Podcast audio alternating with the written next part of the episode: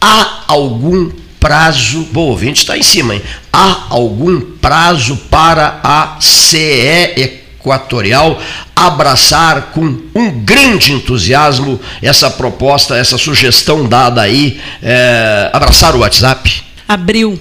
Ó, Agora, abriu. Não é agora. A Clara é o WhatsApp. A Clara é o WhatsApp.